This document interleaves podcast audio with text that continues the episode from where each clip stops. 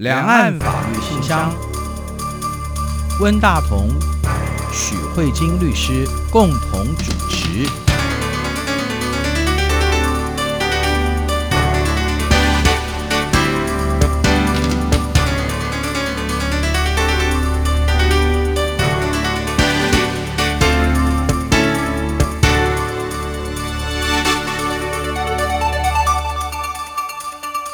各位听众好，这里是中央广播电台两人法律信箱，我是温大同。听众朋友大家好，我是许慧金许律师。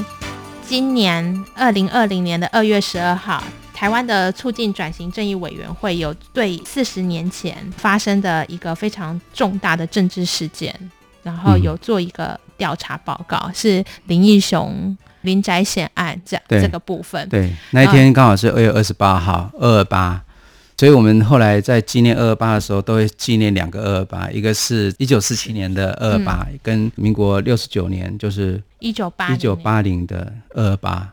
因为我们之前在两岸法律信箱里面也有介绍过，就是转型正义，我们也有提过台湾在这个民主转型的过程中的一些历史，还有挣扎，还有一些行动。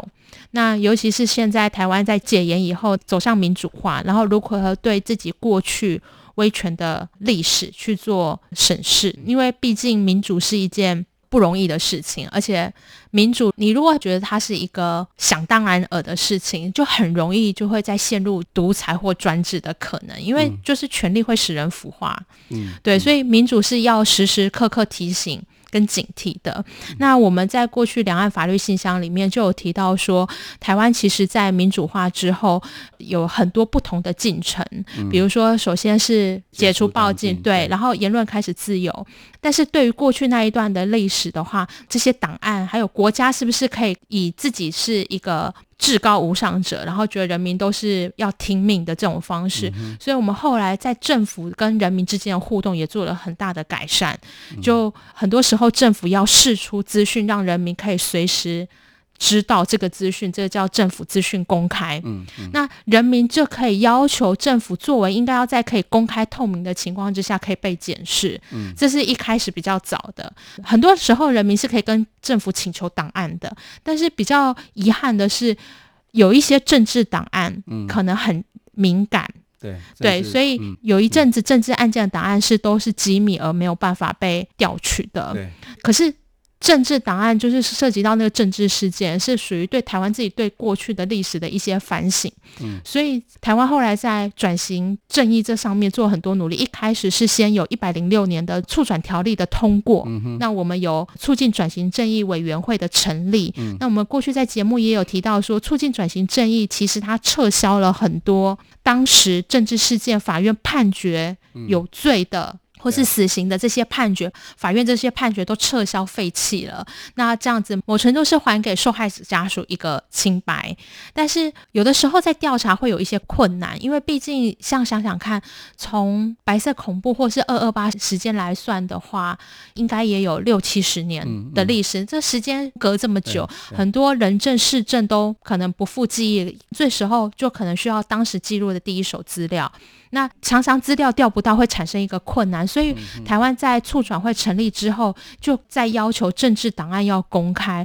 所以我们在一零八年的时候，也就去年对二零一九年的七月份的时候，政治档案条例也通过了。那这个政治档案条例通过有什么重大的意义呢？它是要求我们所有的政府机关，每一个政府机关，都要重新去检视它所有的。档案资料都要重新检视。你只要是发现是跟政治事件有关的，也那所谓的政治事件，它是指民国三十四年，所以就是一九四五年八月以后，嗯、但凡跟二二八事件、动员戡乱体制、戒严体制相关的档案或各类机构，嗯，你全部都要列。档案目录，嗯，然后把你的档案呢进行做归类、嗯、扫描，嗯、然后解密或者是降级，嗯，就是机密资料有不同的等级，降级整理好完，然后这些档案可以公开，就全部都要送国家档案局。所以这些东西就不会变成是那个机关所拥有永远的秘密。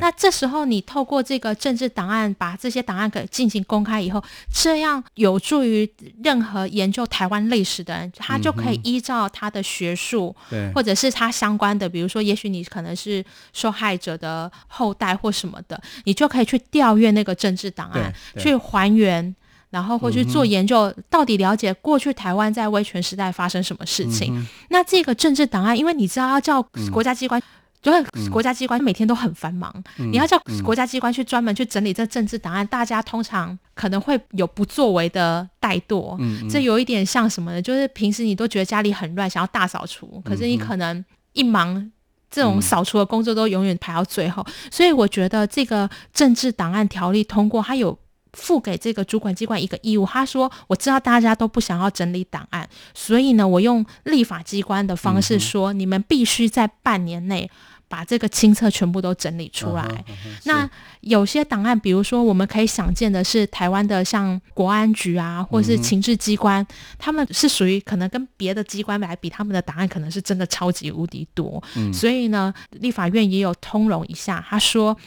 如果你真的做不完，嗯哼，那我最多再让你延半年，嗯哼。所以整个来说，我们看一下去年的七月二十四号是通过这个政治档案条例，那督促半年，所以也就是在今年的一月份，嗯哼，理论上是政府机关所有的机关都要完成，嗯，那也就是因为这些政府机关在完成。然后，所以呢，关于这个林宅血案的部分呢，也是在这样一个氛围里面，嗯、然后有更多档案资料的释出。嗯、所以呢，促转会这次的调查是针对以前看不到的政治档案，嗯、纳入这个政治档案的考量，在四十年前发生的这个林宅血案重新做这个报告。那我想要跟观众朋友讨论的地方，就是说，这个随着民主化的转型。这些档案资料的公开，我觉得算是一个蛮划时代的进步啊。嗯、我觉得至少这是一个努力啦。对啊，我觉得说政府机关把它的过去的，尤其是涉及到所谓的政治案件，其实政治案件应该说是跟政治犯有关的案件，对对对，应该是这样说哈。就是说，过去政府在监控人民，或者说。对所谓的政治反对派的一种迫害，嗯、这样的一种档案，那么政府机关在我们台湾民主化之后，把这些过去所做的事情，现在是一个新的时代嘛，然后重新把它公布，然后我们就可以重新再去做一个检视。事实上。这也是台湾想要反省过去的白色恐怖时代的历史的一种努力，嗯、或者说让这种努力成为一种可能性。因为你如果没有档案公布的话，很多事情只能留存在这种民间大家的猜测，或者大家认为一是这样。可是这些档案的出现，就会让这些我们的猜测、我们的推理有证据可以去厘清它啊。嗯、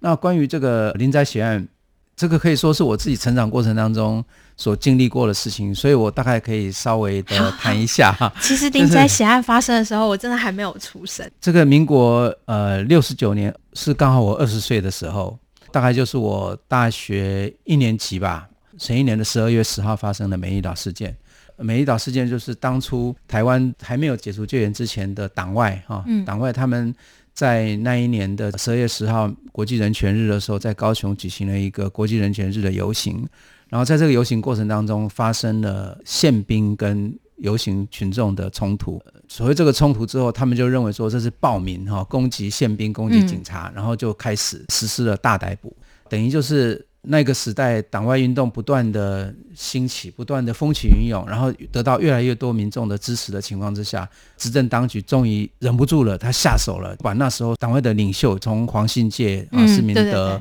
抓起来，嗯、对对对，所以他是一个非常重要的一个政治案件。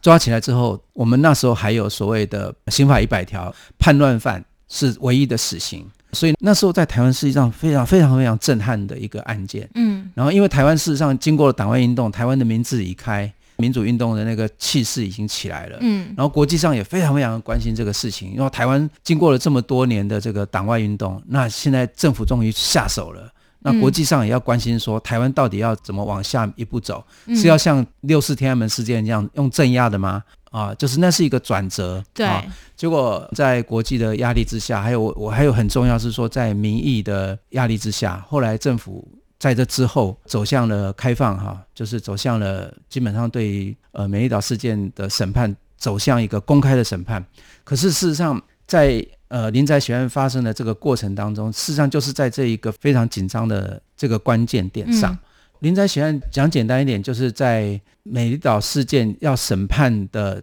前夕发生的。而林义雄呢，他是美丽岛事件被捕的嫌犯之一嘛。嗯他那时候是省议员，然后就在二月二十八号这一天，他的母亲跟他的两个小孩，事实上是三个小孩，全部都被杀，两个死掉，一个女儿没有死，所以他是一个受刑人，他被关在看守所，明天等着要审判。然后他们家的两个还在读幼稚园的小孩全部被杀掉，啊，一个读小学的小孩被杀，但是没有被杀死，然后他的母亲被杀死了，所以这是一个灭门血案。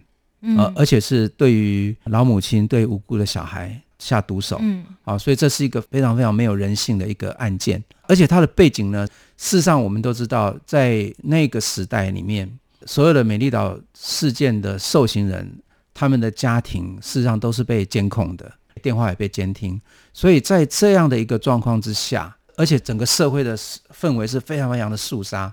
在这个状况之下，谁敢？或者谁有可能，谁有能力在那个状况之下进到他们家去把他的妈妈跟小孩杀掉？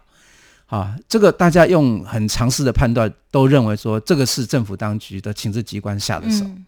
只是说当初在那个整个社会媒体也被控制，然后媒体也不敢报道，所以这个事情。当然，一般的民间当时高度的怀疑是国民党政府当局做的，所以他的敏感度也是在这里。可是等到后来，呃，美丽岛事件经过了审判之后，因为美丽岛事件审判是一个非常有趣的情况，它是一个军法审判，嗯，可是呢，在国际的要求，蒋经国也答应说好，那让每一岛受刑人在庭上让他们讲，所以他的那个审判是记者可以去进去听的，然后每一天记者呢都全版全版的报道。啊，施明德在上面讲了什么？乾隆记在上上面讲了什么？嗯，所以反而他得到一个非常反的效果，就是说啊，原来这一群人是爱国民主人士，嗯，而不是叛乱分子，就给他们有一个宣传自己理念的机会。对，对，对，对，而那时候蒋经国他本来就是大大家公开对决一下嘛，哈、嗯，结果他没想到民心事实上是同情这些美丽岛事件的受刑人，嗯、这些政治精英的，所以虽然他们那些人有些被判了很重的刑。那在监狱当中关了，但是因为这个事情过了第二年有选举，啊，那很多美丽岛事件的受刑人的家属全部出来参选，尤其像林义雄的太太方素敏，嗯，他只要站出来流眼泪说：“我就是林义雄的太太。”每一个人都捐钱把票全部都投给他。他其实就是最高票当选的，你可以看到那时候的明星是这样的。嗯，所以为什么美丽岛事件是台湾民主运动的一个非常重要的转捩点？嗯，其实也是代表了国民党当局在那时候想要下手，可是到临时的时候他收手了，让这个事件慢慢的走向一个民主化。嗯，好，所以这一群人的那时候的牺牲，让所谓的后美丽岛时代，嗯，好，整个台湾社会运动更加更加的蓬勃。嗯，然后台湾的这个本土意识。艺术创作也好，整个文化完全完全的蓬勃发展。嗯，它是一个压抑之后整个爆发出来的一个很重要的一个大时代。好，乃至于到后来，蒋经国先生宣布解除戒严，然后民民进党成立，解除党禁，解除报禁。嗯，然后后来李登辉总统上任，又经过了李登辉推动了这个民主化的改革，所以宁静革命、民主先生。嗯，然后又又有野百合整个的对啊，然后后来也就是我们。呃，最近那个电视片，呃，叫做《国际桥国际桥牌社》所演的那一段历史，嗯、美丽岛事件其实就是，或是林宅血案，就是在国际桥牌社那一段风起云涌的民主化的那个浪潮之前的黎明前最黑暗的一刻，嗯，是这样的。所以林宅血案它为什么它的重要性在这里？嗯，好，那讲到这里，呃，我们是不是应该休息一下，啊、等一下再回来？好啊，OK。无限的爱向全世界传开，永恒的关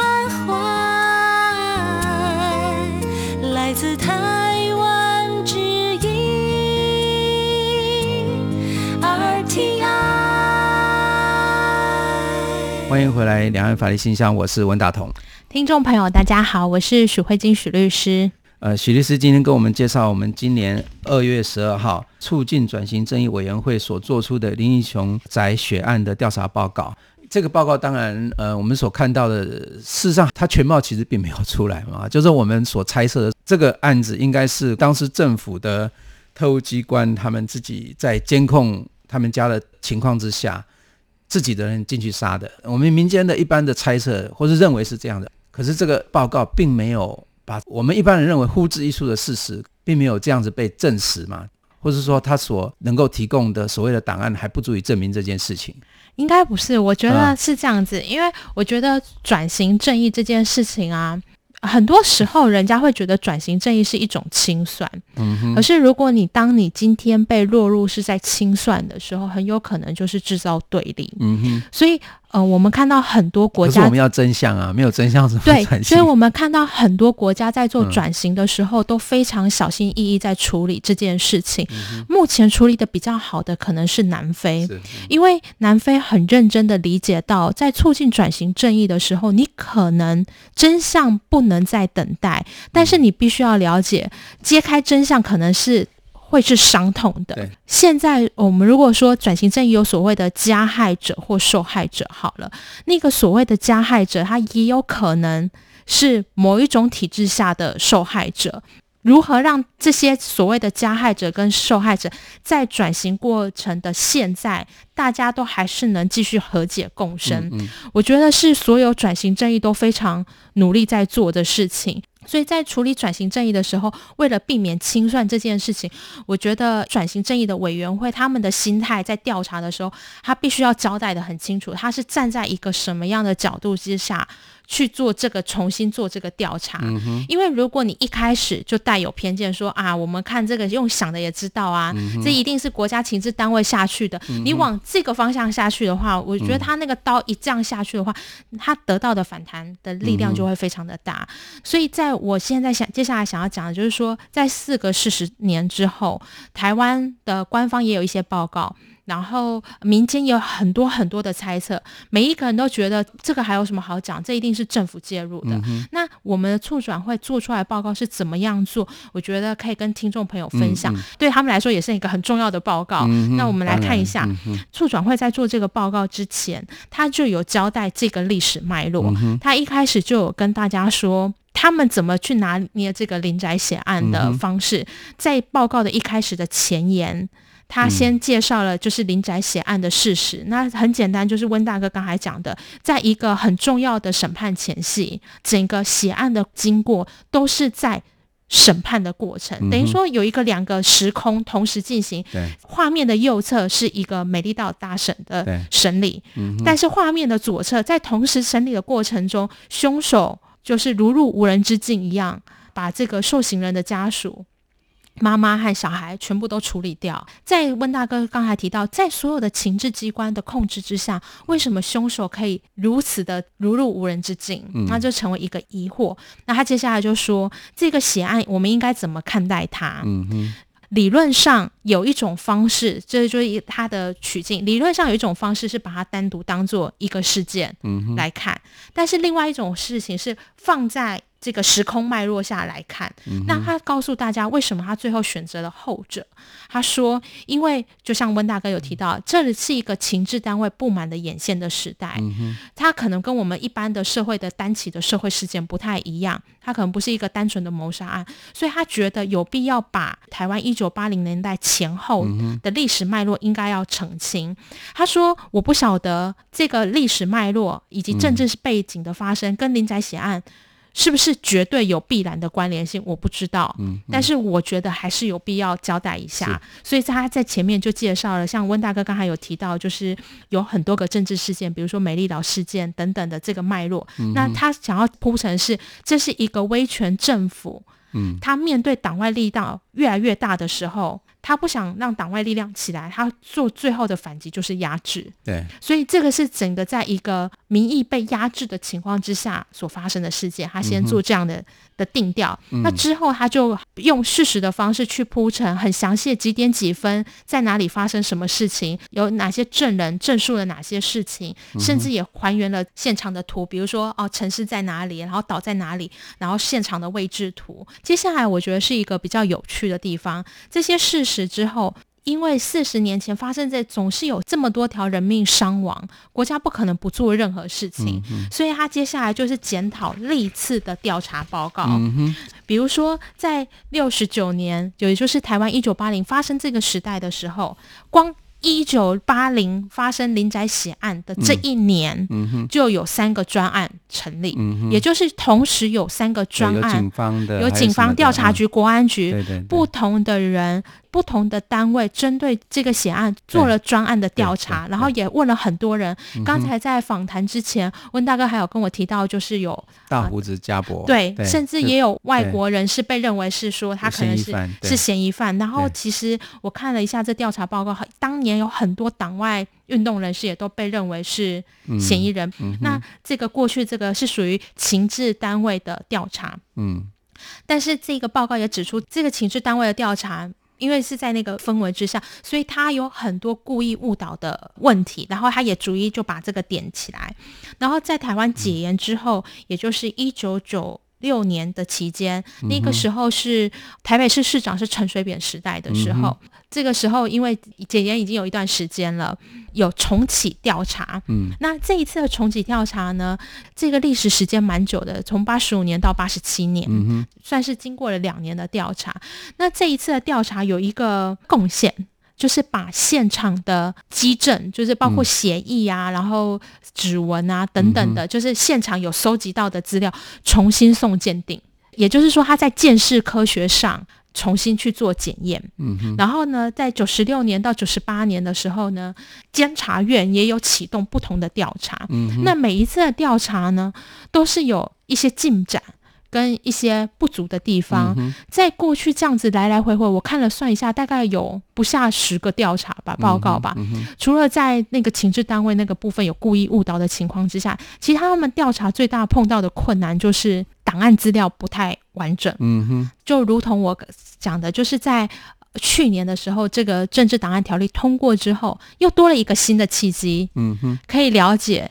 这些档案，那这个促转会这边有交代一个过程，就是说，并不是档案条例通过以后，他们才取得档案。他说，其实，在促转会，因为是二零一六年就成立嘛，他们说，所以他们在做这一段时间，从二零一六年到二零一九年，档案条例通过这一段期间，其实他们跟内政部警察局，然后呢，法务部调查局，还有国安单位，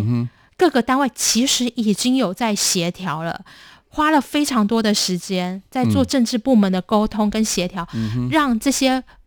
国安单位或者是这些调查单位认识到说，有一些东西你真的不需要再保密了，嗯、你可不可以先跑，嗯、哼先跑解密或降级的状况？嗯、所以其实他们在这个过程中应该是花了相当多的人的人力协调，嗯、所以他就有交代说，其实很多单位。可能也是因为环境的关系，现在这个时代氛围有点改变，也都有愿意改变，都试出了相当多的档案跟降级这样子，嗯嗯嗯、然后所以他们就更多了一些资料在他们手上。但是他说，尤其最顽固的应该就是国安单位，嗯、国安单位一直到就是政治档案解密条例通过之后，才试出了就更多一些，因为之前都以极机密挡下来。他说，即便是这样。他们手上还是有一些不完足的地方，是因为有一些档案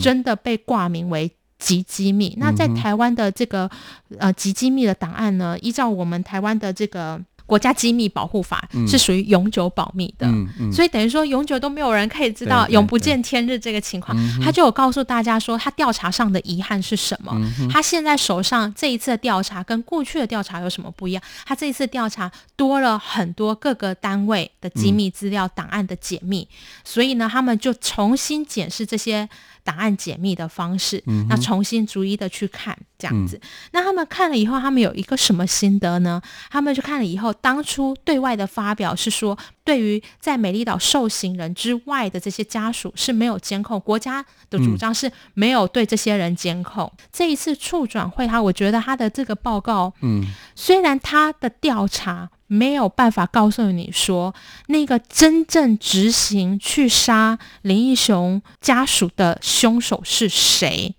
但是他有一个很重大的突破，他告诉你说，从这一次所解密的资料来看，有大量的情治人员。还有相关人等，他甚至做了一个组织图，嗯、他们会运用什么样的情治人员、县民，嗯、还有相关的呃，就是跟他们有相处的人，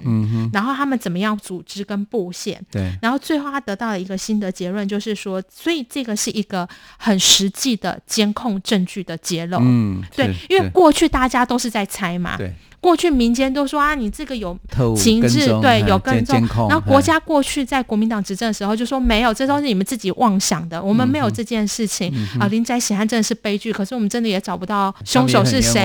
对对对，然后大家不要再制造族群对立等等等等，可能有很多不同的解释。那这一次处转会的这些所释出的这个这个消息的话，他就是告诉你说，我虽然还不知道是谁去执行，谁是杀手，哪一个组织单位奉谁的命令。执行去杀，怎么杀，路线是什么？可能还不知道，但是我可以知道的是有监控证据的存在。嗯哼。但是他也提到说，我觉得他最后结尾的报告也蛮值得醒思的，嗯、就是说，他说他接下来希望的就是有人证，嗯、可是这就是我觉得在这一份报告里面看到台湾转型正义还可以再努力的地方，是有很多人证是不愿意作证的。嗯哼。当然，就是呃林义雄。就是还有他太太是也不愿意作证，那我们可以理解，他可能是会勾起过往的伤痛。嗯、可是其他的证人，有些人也不愿意作证，嗯、有一些甚至是情治人员，就是他现职还是情治人员，嗯、那他没有去访问他，他说他也不愿意作证。嗯、那我觉得这个地方也是台湾未来。转型正义要努力，因为像如果我们借鉴南非的经验的话，嗯、南非的话是加害者跟受害者都要出来陈述的。那但是他们的陈述的前提是我们都是这个威权体制的受害者。嗯嗯、虽然你那个时候扮演是加害者的角色，嗯、可是你那时候如果不做加害者，你能做什么？嗯、你可能就换换你变受害者来。嗯、是这是有可能的啊，嗯、因为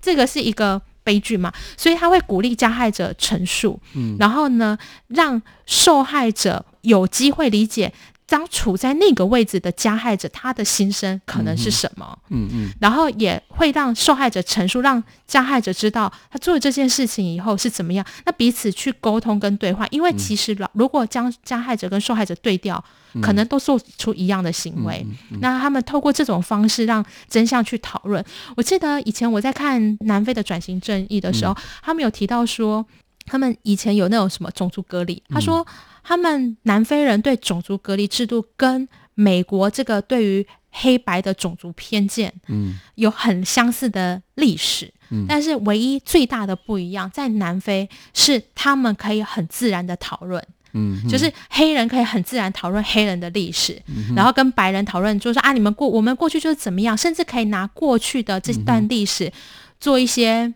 呃幽默的诙谐之类的，嗯、而不会觉得哦，你现在碰触种族的议题是非常敏感的，我们应该小心避开。嗯、他说，在美国就反而是一旦碰触种族议题，他就会很紧张，嗯、然后尽可能想要讲政治正确的话。嗯、他说这是一个最大不一样，同样有都有黑白。历史的这种种族偏见的情况产生，可是在南非这种促进转型正义的工作底下，觉得最大的不一样就是可以讨论。嗯，然后他们得出来就是说，他们只要可以讨论。就可以有机会了解彼此的立场。你一直逃避是没有意义的。那所以我觉得，像这一次促转会，他在最后的尾声，他也有做一个期许。嗯，他也是期许说，除了更希望很多所谓的极机密档案可以释出以外，嗯、也希望能有更多的就是可以讨论的空间。这样子，其实他报告蛮长的，有将近快要两百五十页。嗯，那呢？它其实是全文放上网的，所以任何人都可以去调查。嗯、那如果你问我看完的心得，嗯，我觉得这份报告前面大概一百页是文字的叙述，我觉得后面一百五十页，我对我来说啊，嗯、我觉得是蛮珍贵的，因为全部都是档案资料的影像。嗯呃，我觉得这个报告这样做其实蛮好的，因为前面的一百页是你自己的诠释，嗯哼。后面是证据，是后面是证据，是文本，对对对，他把证据给大家看，对，因为你真的可以看到说，哦，当初的情治人员，嗯，你所谓的监控，搞不好你自己一厢情愿觉得是监控，可是他是怎么记录，他档案是怎么归类，怎么被管理的？嗯，我觉得这个是这份报告对我来说，我觉得最有价值的地方，就是蛮有价值的地方。嗯，谢谢徐医师今天给我们介绍这个非常有历史感的这个法律。谢谢，谢谢许律师，我们今天节目就到这边。谢谢听众朋友，也谢谢温大哥，我们下周再会，拜拜。拜拜。